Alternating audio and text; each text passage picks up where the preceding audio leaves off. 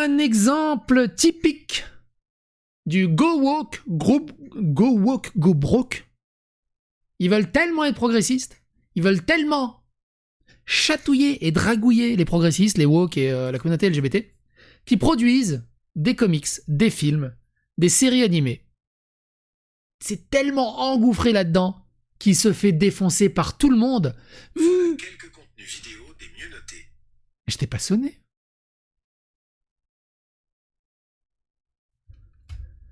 J'en étais où? Que euh, ça devient ridicule. Et on a vu l'exemple avec, euh, je me souviens, la fille de Starfire. La fille de Starfire, ils ont fait un comic sur la fille de Starfire, qui est un des personnages les plus cool, on va dire. Et euh, la fille de Starfire, son super pouvoir, c'est petite, grosse et moche. C'est tout.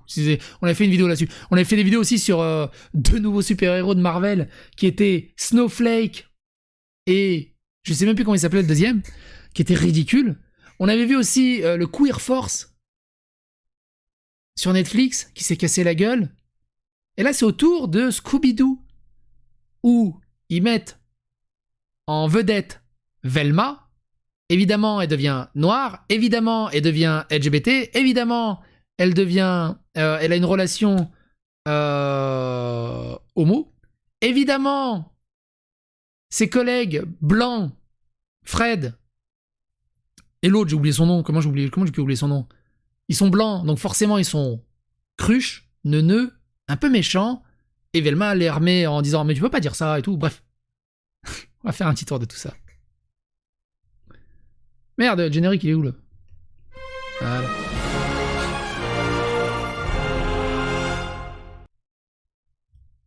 Et donc on a ceci. Et donc on a ceci. Alors c'est en plusieurs articles qu'on va cumuler en une seule et même vidéo. Il n'y a même pas Samy, je crois. Je crois qu'il n'y a même pas Scooby-Doo d'ailleurs. Je, crois qu'il n'y a même pas Scooby-Doo. Enfin bref. Velma de Mindy Calling, alors, vaporisée sur des tomates pourries, donc Rotten Tomatoes, on va les voir après, par les fans et les critiques. Donc Velma, la créatrice de Velma, est-ce que tu sens qu'il y a un peu un petit... ce qu'ils appellent euh, dans le jargon un self-insert, c'est-à-dire qu'elle a pris toutes ses frustrations et son graphisme, elle l'a fait en dessin. Parce qu'elle peut pas le dire en vrai, du coup elle le dit en dessin animé. Daphné, oui, putain, comment j'ai oublié, j'ai pu oublier le prénom de Daphné.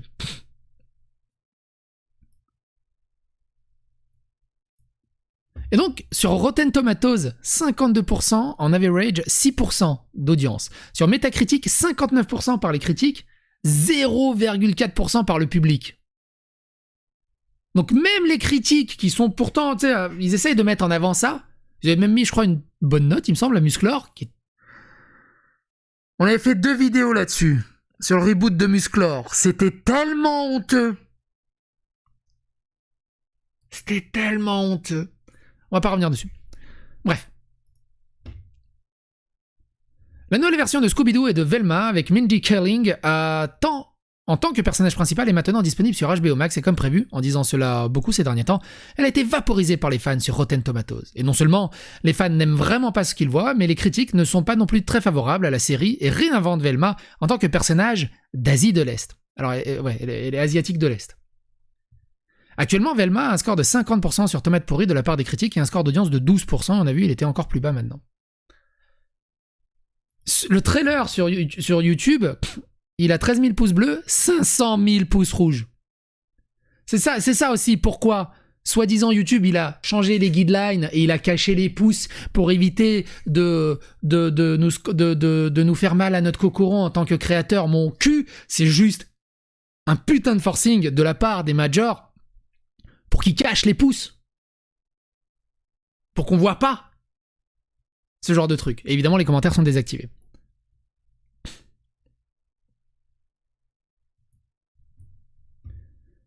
Le spectacle n'a pas non plus euh, été sans controverse, car auparavant, Mindy Kaling a fustigé les fans pour leur répondre au changement de personnage. J'espère que vous avez remarqué que ma Velma est sud-asiatique, a-t-elle déclaré à la foule de New York lorsque le premier look a été dévoilé. Si les gens paniquent à ce sujet, je m'en fiche. Mindy Kaling est également apparu dans le Late Night, euh, dans le Late Night with Seth Meyers en juillet. Quand il a été annoncé que j'allais faire la voix de Velma, les gens étaient très favorables et heureux de tout sur Twitter. Et donc je me sentais bien, a-t-elle expliqué. Ensuite, il a été annoncé il y a un mois que le personnage de Velma serait réinventé en tant qu'asiatique du Sud, et les gens n'étaient pas contents. Ils avaient beaucoup de comme alors pas Velma. Ce genre de tweet, ce n'est pas la Velma classique en je pense toujours. Colling a poursuivi. Tout d'abord, je ne savais pas qu'elle suscitait des réactions aussi fortes dans les deux sens. C'est comme s'il faisait un Scooby-Doo et il prenait un teckel ou un caniche nain ou un bulldog, j'en sais rien, mais Scooby-Doo, c'est toujours la même race de chien au bout d'un moment. Je ne pouvais tout simplement pas. C'est quoi, c'est un grand danois? Hey Google Quelle race de chien est Scooby-Doo? Selon Wikipédia, Scooby-Doo est un dog allemand dont la personnalité a évolué au fil des séries. C'est un dog allemand. Je ne pouvais tout simplement pas comprendre comment les gens ne pouvaient pas imaginer qu'une fille vraiment intelligente et ringarde, avec une vue terrible qui aimait résoudre des mystères, ne pouvait pas être indienne. C'est pas, c'est pas ça le problème. C'est toujours pareil. C'est... Ils détournent tellement le truc, ils se disent ouais, Ah, ben ils aiment pas parce qu'ils sont racistes. C'est pas ça le problème. Mais bon. Il y a des nerfs d'indiens. Cela ne devrait pas être une surprise pour les gens, mais les gens sont comme nous, nous, nous. Mais cela me fait penser, ok, nous devons être très prudents avec ce personnage, ce que nous ferons parce que nous l'aimons. Tu parles. Concernant Rotten Tomatoes, découvrez les critiques négatives de l'actrice sporadique, pleine d'esprit mais finalement plutôt fastidieuse. La comédie HBO Max s'appuie sur plus d'un demi-siècle d'équité de noms pour produire une préquelle animée qui n'est certainement pas pour les enfants, ingérence ou autre, CNN. Cela a déjà été fait auparavant et bien mieux en utilisant des prises de vue uniques sur le gang et qui ont conservé leur essence, donc Velma n'est jamais aussi révolutionnaire qu'il semble le penser. Plus que cela, ces personnages sont vraiment désagréables avec qui on passe du temps. Tous les éléments d'un grand spin-off de Scooby sont là, alors pourquoi cela ne se réunit-il pas? La réponse Une combinaison d'humour inégal, trop peu de mystère et une incompréhension fondamentale de Velma elle-même. Un méli-mélo d'idées qui ne se connectent jamais, surtout dans son humour. La comédie atterrit quand elle vire à l'absurde avec des gags visuels et tout ce que dit Fred de Overton. Ce qui tombe à plat, c'est la méta-approche frustrante qu'elle adopte. trop de méta-humour, pas assez de cœur. Alors que Velma souffre certainement par rapport à Harley Quinn de HBO Max, les problèmes de la série sont entièrement le sien, peut-être le plus gros étant un échec de ton et d'équilibre car il y a trop de blocages dans cette série et pas d'objectif clair. Que pensent les fans de Velma? Ce spectacle est une idée absolument terrible. Au lieu de créer un original caractère, les scénaristes ont décidé de supprimer le personnage principal d'un univers, puis de le relooker, puis de relooker tous les personnages restants. Ils ont même changé les personnalités. C'est une triste tentative de faire appel à une démographie plus large sans vraiment faire d'efforts ni être créatif. Vous vous rappelez aussi, on en avait fait une vidéo, c'était le... Merde, comment il s'appelait? C'était la réimagination de Batman, mais dans un univers lycéen. On en a fait... Euh, une vidéo là-dessus. Où euh, les seuls méchants, ils étaient blancs, donc le Joker, c'était un blanc. Et tous les autres, ils étaient de couleur, ils étaient cool. Et évidemment, Alfred était gay. L'humour est méta et ennuyeux, rien de tout cela n'est vraiment drôle. Dans l'ensemble, cette émission est une honte pour une franchise qui tente de rouler en queue de peloton, une manière étrange, euh, étrangement insultante. Je viens de regarder les deux premiers épisodes et malheureusement il est temps que tout le monde ne revienne jamais. Je ne veux même pas vraiment raconter ce que j'ai regardé car cela demanderait plus d'efforts que ce qui a été clairement mis dans la série pour les scénaristes. Épargnez-vous la curiosité morbide. Sautez celui-ci. Bref, vous avez compris l'idée.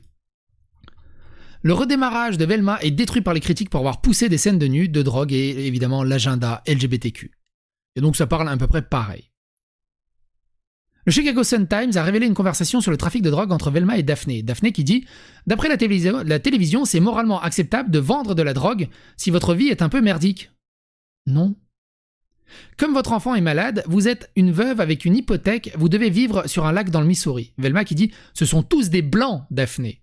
Les minorités à la télévision ne peuvent pas vendre de la drogue que pour échapper à la pauvreté. Ok. Le Guardian qui dit dans le contexte rétro-ruisselant, euh, cependant, Ketling tisse des blagues sur le paradoxe qui vont de pair avec la féminité, le patriarcat et le pouvoir. Hollywood Reporter qui dit Je dis la vérité sans filtre comme tous les comédiens avant hashtag MeToo, déclare, déclare VMA. Peu importe que la ligne n'ait pas beaucoup de sens venant d'une fière adolescente féministe en 2023. Velma a fait ses débuts dans cette semaine et a déjà été effacée par les critiques négatives. Et la plus rigolote. Ah non, non, ça c'est encore ça. Mais ça, on l'a vu, je crois. Pas drôle du tout. Oui, ça, c'est le même article. Enfin, un article très similaire. Celui-là, il est rigolo. Velma est si mauvais qu'elle engendre des théories du complot pour, pour et en fait c'est clairement un produit progressiste ultra woke et ils ont essayé de pousser le, le, potard à 11 pourquoi à 11 Ah, parce qu'ils le peuvent mais le retour de flamme est tellement épique qu'ils sont en train de se dire Ouais, mais en fait, ça se trouve, c'est une théorie du complot, et en fait, c'est un, c'est un dessin animé produit par l'extrême droite pour tourner en ridicule l'extrême gauche et les progressistes. Ils en sont là, hein, dans le déni. C'est-à-dire que c'est pas l'extrême gauche, les progressistes qui font de la merde, et qui comprennent rien à rien. Non, non, c'est forcément un complot d'extrême droite. Et on a vu euh, et on a vu euh, ce déni des réalités dans le cas même de l'affaire MJ Fermella. Souvenez-vous, MJ Fermella, quand ça a éclaté, c'est un complot de l'extrême droite pour faire tomber un mec de gauche. Il faut remettre la parole en doute. Hier, HBO Max s'est vanté que Velma, le nouveau dessin animé de Scooby-Doo pour adultes, était sa première animée la plus regardée de tous les temps. Je ne sais pas exactement si ce que cela dit, étant donné que la seule autre série animée originale de Max, à laquelle je peux même penser, est Harley Quinn, ainsi qu'un tas d'autres de séries plus anciennes de Warner Bros. Discovery, a récemment assassiné. Mais les gens parlent certainement de Velma, c'est vrai, juste, pas très positivement. Velma est actuellement sur un score d'audience le plus bas que j'ai vu pour une production HBO et HBO Max, soit 7%. Pour obtenir ce niveau bas, il suffit de revoir le bombardement, mais votre émission doit également être vraiment mauvaise. Et Velma, c'est très, très mauvais. Velma est si mauvais, en fait, qu'il engendre des théories complots que le créateur Mindy Colling a fait ce qui est essentiellement une parodie de ce que la droite pense que la comédie de gauche est.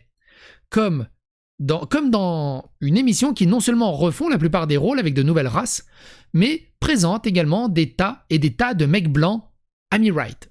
Donc j'imagine Amy Wright euh, euh, euh, droito-compatible, je pourrais traduire ça comme ça? L'idée est que Colling est une force secrètement conservatrice dans les médias qui essaie de donner une mauvaise image de la gauche en faisant un dessin animé pour adultes grincheux plein de blagues, ce riche blanc a un petit dang, que la droite peut pointer comme tout ce qui ne va pas avec le- la race des médias remaniés et influencés par la justice sociale. Je ne veux pas entrer dans un grand terrier de lapin sur les croyances et les influences personnelles de Mindy Colling, ici, et pourtant, si ce n'était pas l'intention du spectacle, c'est sûr que c'est comme ça dans la pratique.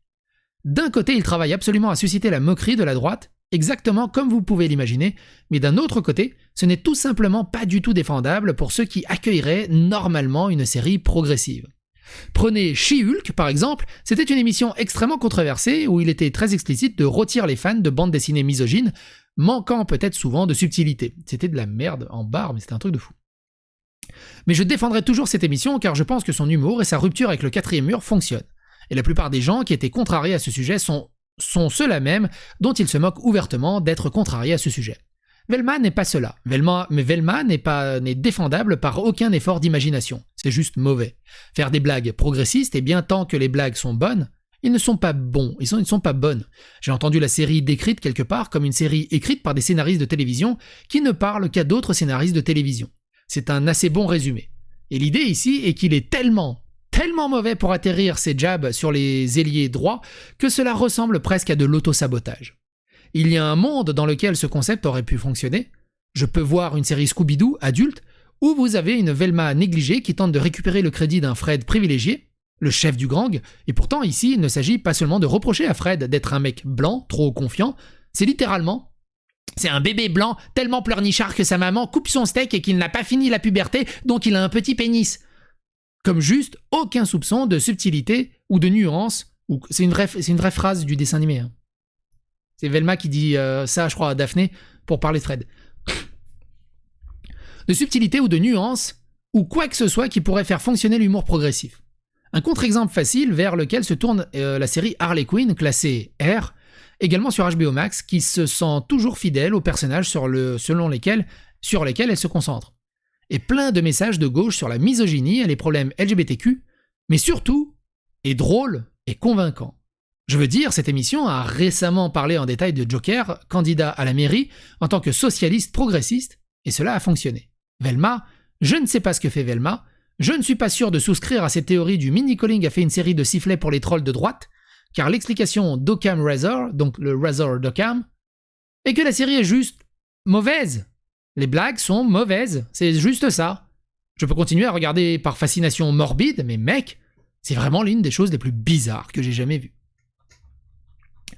Qui parmi vous a regardé Velma? N'hésitez pas à donner votre avis et votre opinion dans les commentaires et on se retrouve pour d'autres aventures.